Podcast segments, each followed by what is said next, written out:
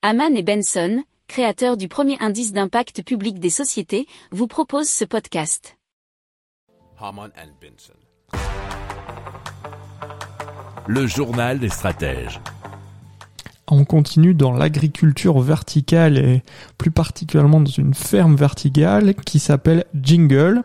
Elle se veut être alternative au mode d'agriculture traditionnel, n'a pas de pesticides puisque et aussi l'eau est recyclée et la production est vendue à moins de 100 km pour limiter l'impact environnemental du transport. Alors comment ça fonctionne? Il y a un hangar de 4000 mètres carrés avec 12 mètres de hauteur sous plafond. Il faut savoir que chaque plateau fait environ 6 mètres carrés pour une empreinte au sol d'une quarantaine de mètres carrés.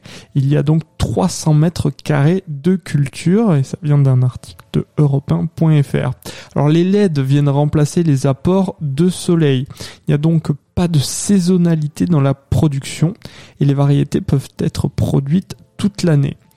Il faut savoir que chaque variété a son propre programme et euh, il y a un contrôle total puisque notamment la température et l'humidité sont réglées à bon escient.